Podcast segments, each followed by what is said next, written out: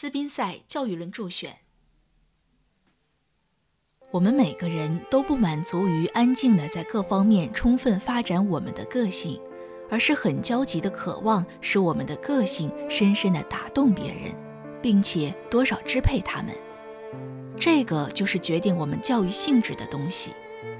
所考虑的不是什么知识具有真正的价值，而是什么能获得最多的称赞、荣誉和尊敬，什么最能取得社会地位和影响。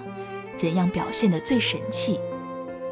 既然在整个生活中，问题不在于我们是怎样，而在人家将怎样看我们，所以在教育中，问题也就不在知识的内在价值，而多半在于它对别人的外部影响。